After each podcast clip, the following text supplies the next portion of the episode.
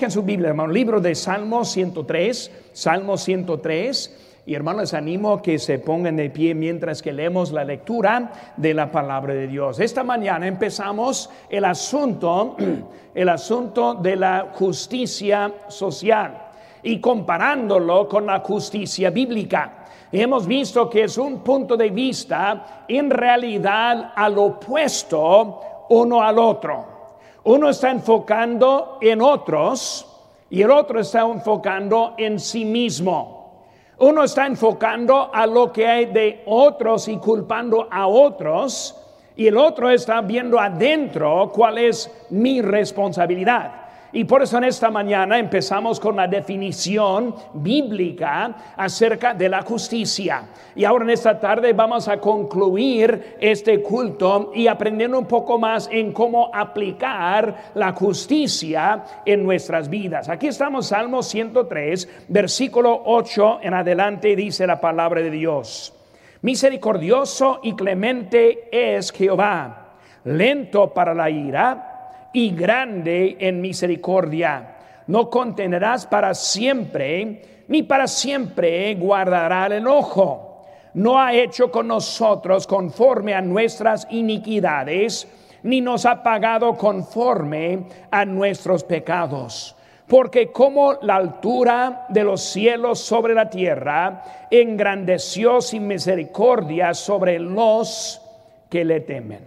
Vamos a hacer una palabra de oración. Padre Santo, Señor, gracias te doy por el privilegio de estar aquí en este momento.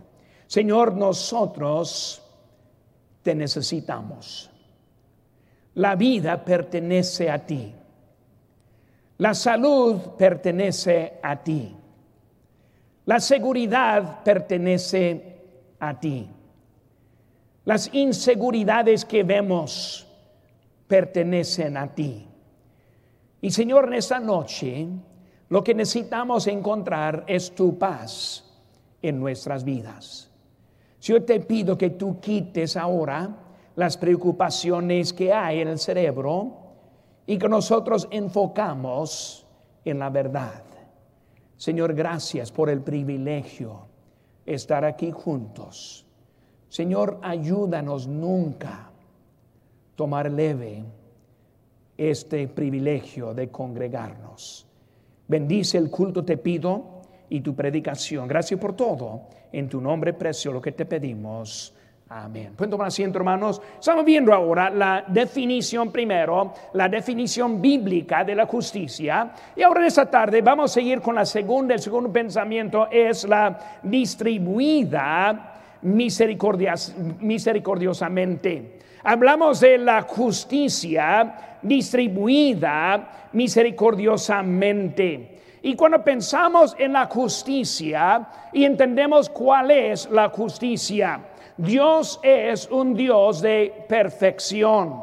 Dios es un Dios que no aguanta ni tolera el pecado. Dios es el Dios que Él requiere perfección completa hasta en nosotros también.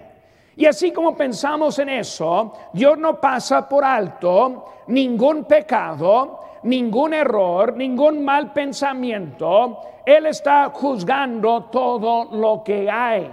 Y cuando pensamos en eso, vemos que Dios justo tiene una manera para aplicar su justicia a una humanidad con necesidad. Porque cuando yo digo que Él requiere la perfección completa, en primer lugar entendemos que dentro de este templo ninguno califica como persona perfecta. En nuestra humanidad ninguna persona cuenta con los perfectos. Dios es el único perfecto, pero de toda manera Él requiere en nosotros la perfección. Ahora, cuando pensamos en eso y lo aplicamos ahora a nuestro nivel de justicia que estamos viendo en este mundo, muchos que están clamando todos los días por la justicia, vamos a estar viendo cómo podemos aplicar esta misericordia. Entonces, si la justicia no se trata de condonar a la LGBT o una mentalidad de victimización o redistribución de la riqueza, ¿cómo podemos traer la justicia en este mundo? Si vemos que los intentos de este mundo no llegan, si vemos que cada vez que quiere hacer algo falla y no llega, entonces ¿cómo es que podemos aplicar lo que Dios tiene para nosotros? Por eso, para entender un poco más en cómo aplicar lo que Dios quiere que nosotros hagamos, porque Él quiere aplicar la justicia, Él quiere encontrar la misericordia para este mundo. Y vamos a ver los pasos que hay en nuestra vida. primeramente, hermanos, lo que debemos hacer es estar del lado de la misericordia. Ahora, si vamos a estar escogiendo, ahora queremos un mundo más justo que es. Si queremos eliminar las faltas y las fallas que hay, si vamos a estar poniéndonos a un lado o el otro lado, para empezar vamos a escoger la misericordia. Cuando hablamos de nuestro Dios, ¿no es lo que le pedimos a Él? En las elecciones que acabamos de, tomar en estos días, estas semanas, mi petición ante Dios fue, Señor, te pido por tu misericordia. Hasta el momento yo pido por la misericordia. ¿Por qué? Porque nosotros merecemos el castigo. Nosotros merecemos el juicio.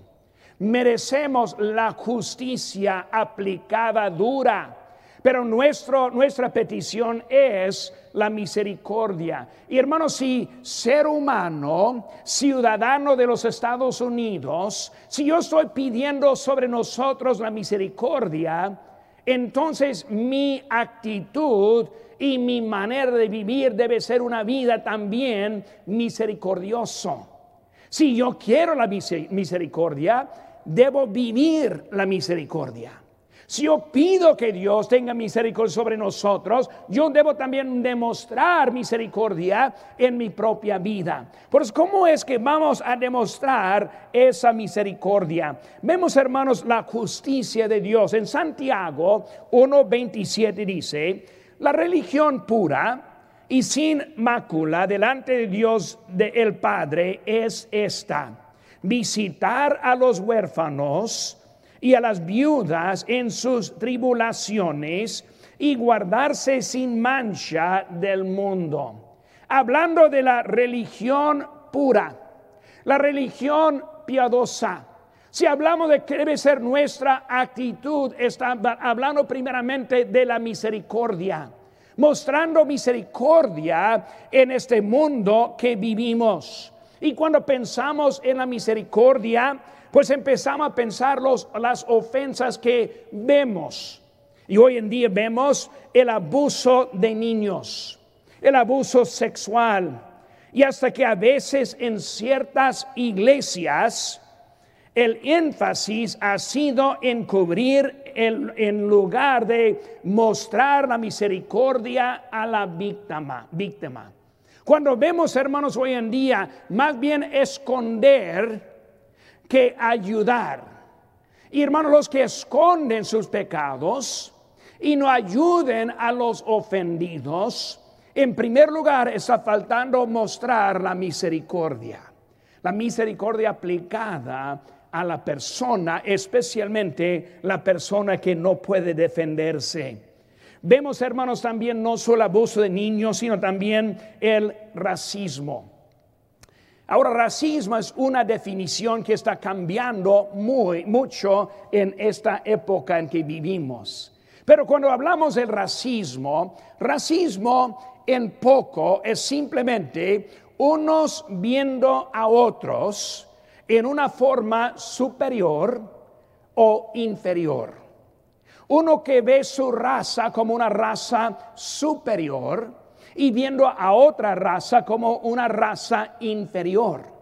Eso es lo que es el racismo en sí mismo. Nosotros como creyentes vemos que enviamos a los misioneros para ganar a todas razas a Cristo. Cuando hablamos del opuesto de racismo, la obra misionera es al opuesto al racismo. Yo quiero que los africanos sean salvos como nosotros. Yo quiero que los hispanos sean salvos como nosotros. No vemos ni una diferencia entre los que están allá, menos la oportunidad de recibir a Cristo como su Salvador. Y por eso hacemos el arreglo para alcanzarles para Cristo. Ellos necesitan la salvación. Pero vemos, hermano, racismo. Racismo es simplemente dando preferencias basadas en su raza. Y hermanos, cada raza puede tener problemas con el racismo. En la definición actual vemos que ciertos grupos son los que están llamados racistas y otros grupos lo eliminamos del racismo. Cuando en realidad yo vivía en México por 34 años, yo vi racismo en México. Hay racismo en cada país.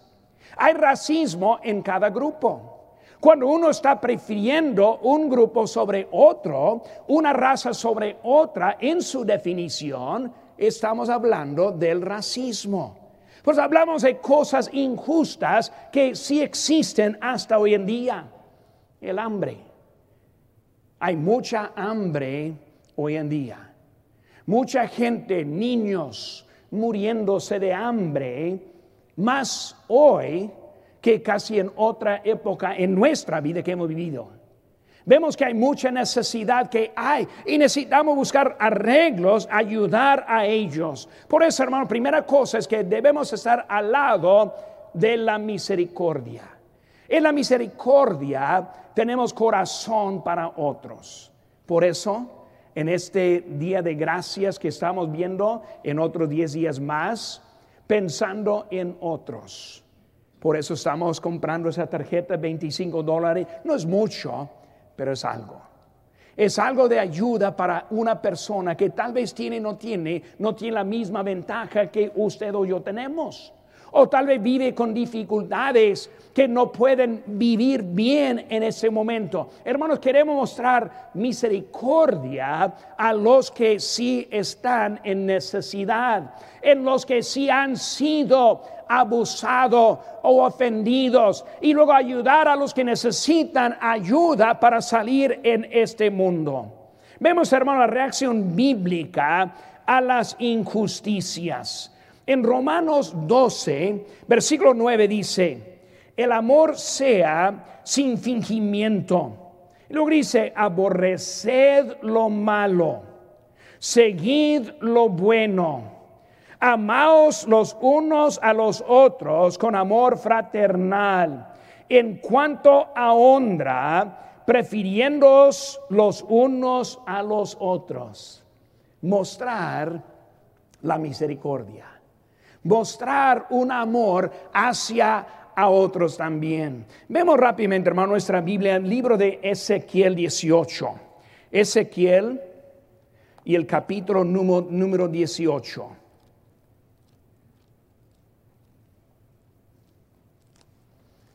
Ezequiel 18, vamos a ver un poco acerca de prefiriendo y lo también ayudando. Dice aquí, aborreced a lo malo y luego este, amando unos a otros. Dice, seguid lo bueno. Y aquí en, Ezequiel capítulo 18, versículo 5 dice, el hombre que fuere justo e hiciere según el derecho, y la justicia. Cuando hablamos del hombre este recto, debemos andar adelante. Ahora vemos unas cositas. En versículo número este 7 dice, ni oprimiere a ninguno. Ahora hablando de nuestra actitud de misericordia, no queremos oprimir, No queremos bajar, no queremos humillar, no queremos abusar, no queremos aprovechar de alguien, sino que nosotros queremos vivir en, ellos ayudándoles. Dice ahí siguiendo que al deudor devolviere su prenda. O sea, simplemente debemos ser honestos.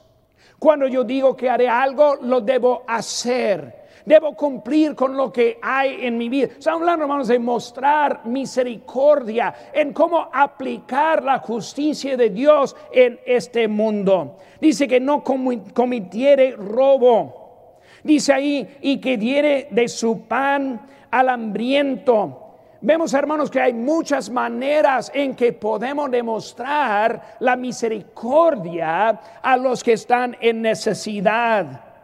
Dice, cubriere al desnudo con vestido. Y luego dice en versículo 9, en mis ordenanzas caminare y guardare mis decretos para hacer rectamente, este es justo.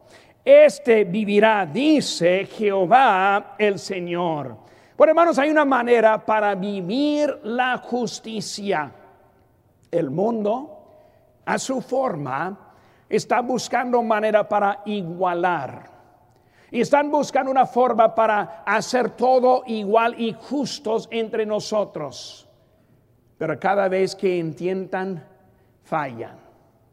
Cada vez que hacen algo, sale mal.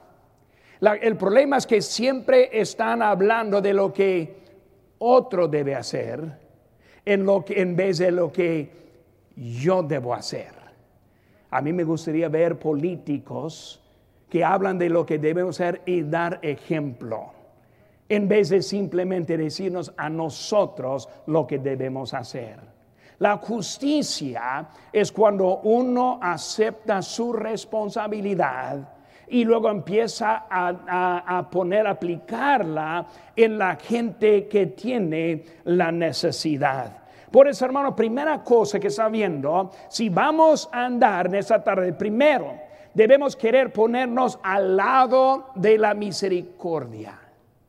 En vez de acusando a otros, en vez de reclamando a otras injusticias, vamos a empezar del lado de nosotros a hacer una diferencia.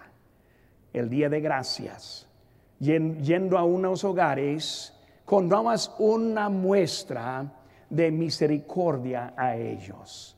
No lo merecen, ni lo están pidiendo, pero nosotros queremos estar al lado de la misericordia. Y como creyente, al lado de misericordia. También, hermanos, no solo al lado del misericordia, sino también debemos estar del lado del evangelio.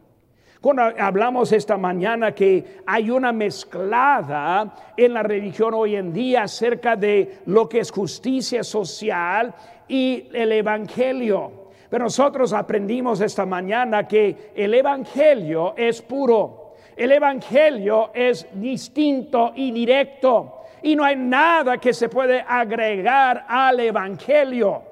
Pues nosotros queremos ser misericordiosos, pero también queremos estar al lado del Evangelio. Si nosotros amamos verdaderamente a este mundo, si nosotros queremos ver una diferencia verdaderamente en este mundo, vamos a estar al lado del Evangelio. ¿Por qué? Pues porque el Evangelio es la manera para darles la vida eterna. Un cristiano bíblico siempre levanta a Cristo y el Evangelio para igualar las injusticias de los hombres. Ojalá que yo tuviera el tiempo de hablar de los años en México y lo que yo, los que yo he observado cambiar su estado económico con su conocimiento de Jesucristo. Yo ni sé cuántos que he conocido que yo he ganado a Cristo siendo un borracho, viviendo en la calle, y lo aceptando a Cristo, aprendieron cómo tirar la botella, cómo empezar a trabajar y proveer su familia por su familia, y en los años convertirse de una persona prácticamente miserable, una persona que prácticamente no servía para nada, hace ser una persona bien respetado en la comunidad. Hermanos, el Evangelio hace la diferencia. Nosotros muchas veces pensamos, no es, es mejor en trabajo, mejor en educación, mejor, en la lista muy larga, no. El principio es estar bien con Dios. El principio es como aprender cómo vivir para nuestro Dios. Y por eso vemos, hermanos, comienza con el Evangelio. Con Dios, la justicia y la misericordia van juntos. Porque cuando queremos la justicia, queremos también la misericordia. Y vemos que las dos cosas ahí están. En Efesios 2, 4 y 5 dice, pero Dios, que es rico en misericordia por su gran amor con que nos amó, aun estando nosotros muertos en pecado, nos dio vida juntamente con Cristo, por gracia sois salvos. Vemos que Dios en su justicia trajo el Señor Jesucristo, quien murió por nosotros y cambió nuestro destino. Es la justicia de Dios con la misericordia de Dios. Cristo tomó nuestro lugar. Cristo se sacrificó para que nosotros pudiéramos tener la vida eterna. En vez de gritar la justicia, debemos participar en la justicia. Es muy fácil ver a cierto grupo y encontrar la culpa y encontrar la falla. Ver a un cierto grupo y decir, ah, el problema allí está con ellos. Muy fácil ver un partido político y decir, ese es el problema con nuestra nación.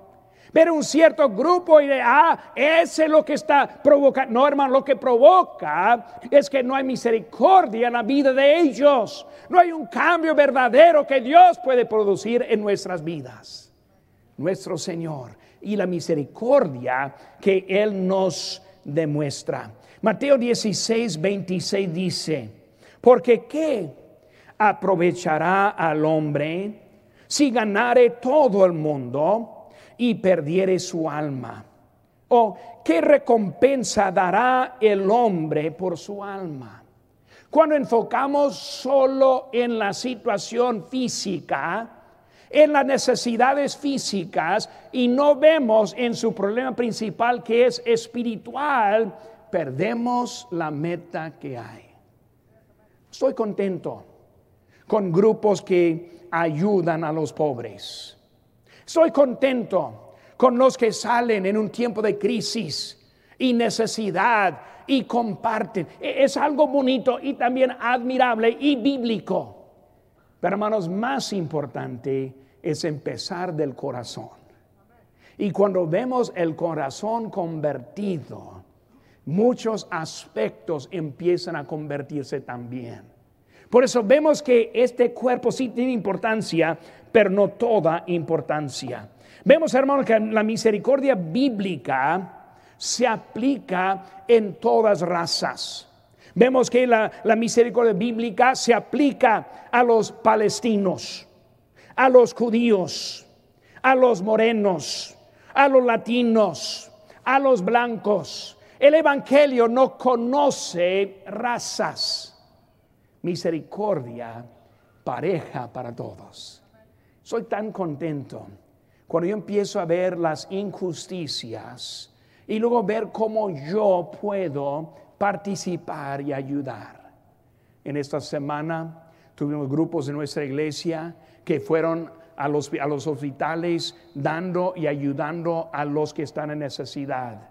Otros han ido a otros grupos en las prisiones en estas semanas Hermanos, es la obra que queremos. Cuando nosotros participemos, estamos ayudando en la obra de la misericordia de Dios en este mundo. La Biblia está aplicada para todas las razas y por eso enviamos el Evangelio a todo el mundo, para predicar a toda criatura, para alcanzar el Evangelio a todos los que hay en necesidad en este mundo. Por hemos visto, hermano, la definición bíblica distribuida misericordiosamente. Y luego número tres, hermanos, vemos demostrada humildemente. Demostrada humildemente. Volvemos, hermano, a nuestro texto de esta mañana, que es el libro de Miqueas. Libro de Miqueas, capítulo número 6. Va a ver un poco de la demostrada humildemente. Aquí en Miqueas, capítulo 6, versículo 7 dice la palabra de Dios. ¿Se agradará Jehová de millares de carneros o de diez mil arroyos de aceite?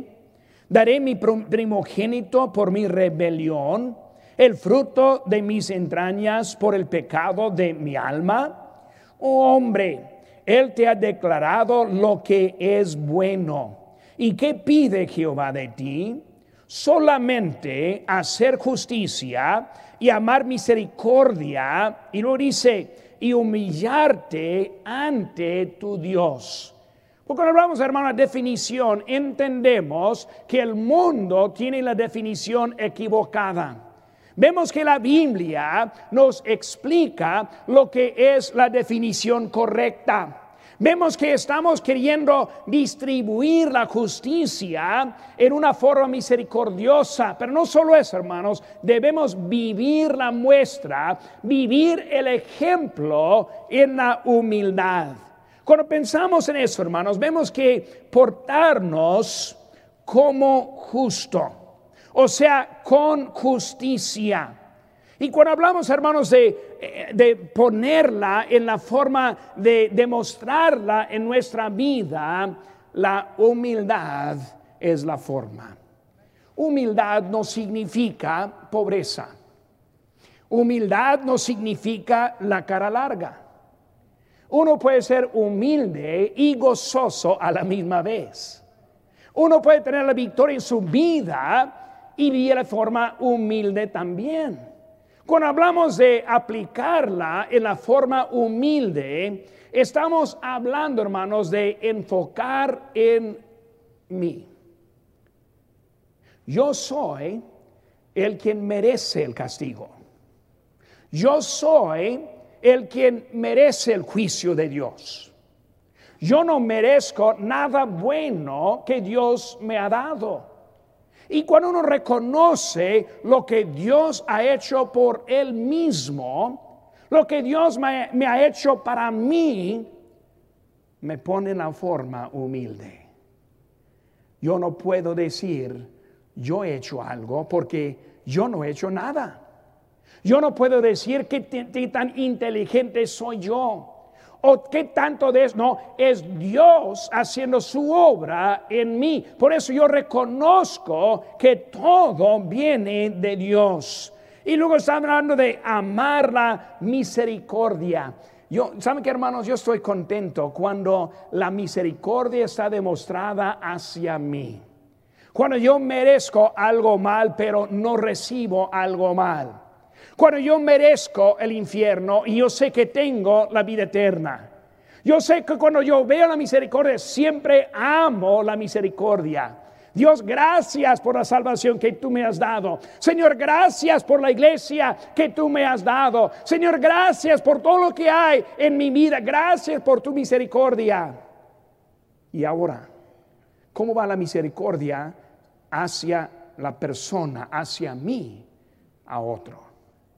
Eso es lo que está hablando de demostrar la misericordia. Así como nosotros hemos recibido, debemos también mostrar en las vidas de otros la humildad, andar humildemente con su Dios. Mi Dios, no su Dios, mi Dios. No el Dios del mundo, mi Dios. Él es mi Dios y ando humildemente con Él. No es mi Diosito que, lo mantengo en mi bolsa para sacar cuando lo quiero. Es mi Dios quien me guía, mi Dios quien me pone en el camino, mi Dios que está guiando en mi vida. Mi Dios. Cuando entendemos quién es Dios, cambia la actitud. La gracia en nuestra vida, hermanos, viene de Dios.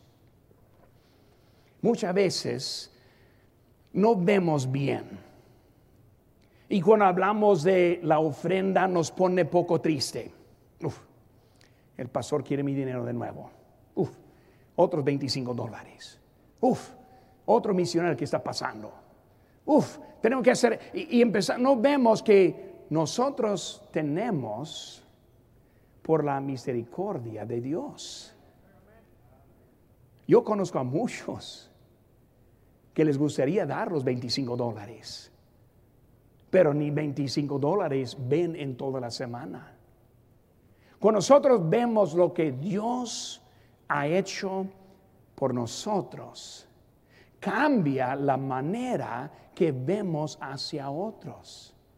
Por eso la Biblia dice, que no debo dar con tristeza, ni por necesidad. Hermano, yo no voy a, contarle historias de los pobrecitos que van a morir sin nuestra tarjeta de 25 dólares. No por necesidad, sino alegres. ¿Por qué? Porque Dios ama al dador alegre. Dios es misericordioso con nosotros y demostrarlo en nuestra vida también. Hermanos, la gracia de Dios, dice en Santiago 4:6, pero Él da mayor gracia. Por eso dice, por eso dice, Dios resiste a los soberbios y da gracia a los humildes. Hermanos, muchas veces vivimos la vida quejándonos de lo que Dios ha hecho y perdiendo la gracia de Dios en la vida.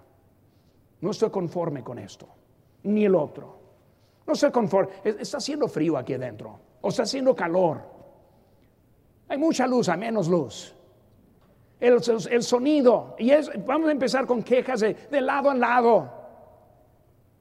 Pero hermanos, con nosotros damos gracias a Dios por su misericordia con nosotros. Cambia la actitud que tenemos. Yo no quiero vivir la vida con cara larga.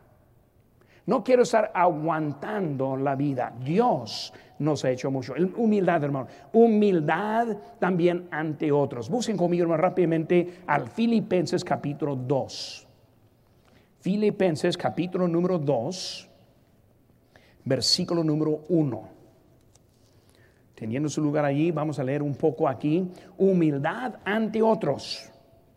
Dice aquí en Filipenses 2.1 por tanto, si hay alguna consolación en Cristo, si algún consuelo de amor, si alguna comunión del Espíritu, si algún afecto entrañable, si alguna misericordia, completad mi gozo, sintiendo lo mismo, teniendo el mismo amor, unánimes sintiendo una misma cosa.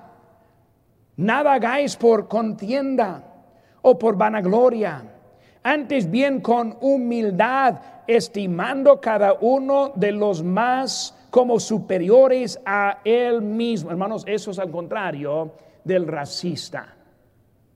El racista estima a otro hasta superior. No saluda así, saluda así.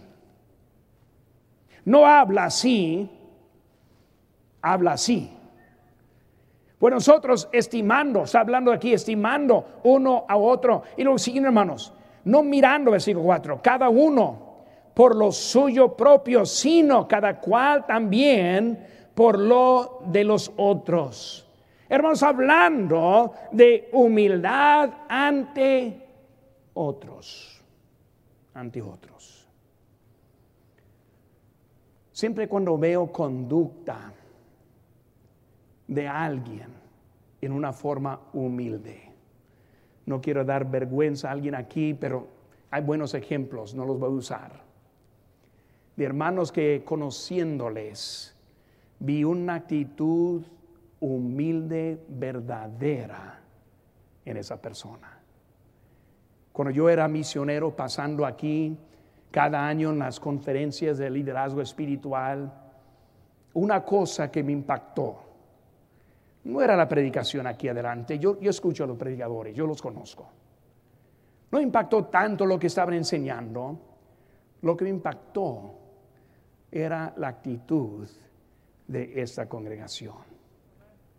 Y de esta congregación ciertas personas.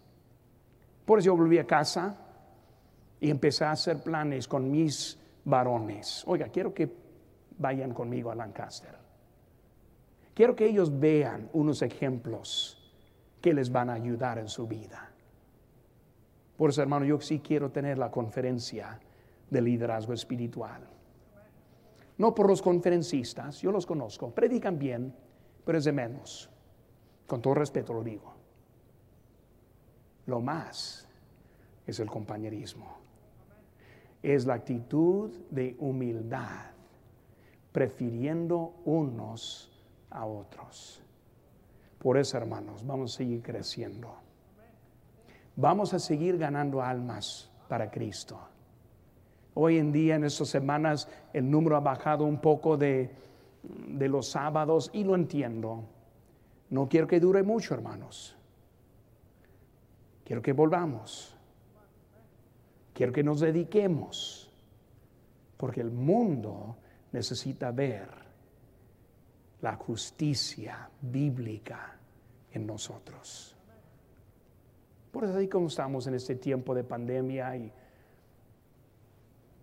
caos, trauma, escuchando a voces de cada lado, haga eso, no haga lo otro, que mantengamos la mira en el Señor Jesucristo. Es Él quien va a cambiar nuestra conducta. Este mundo necesita la justicia.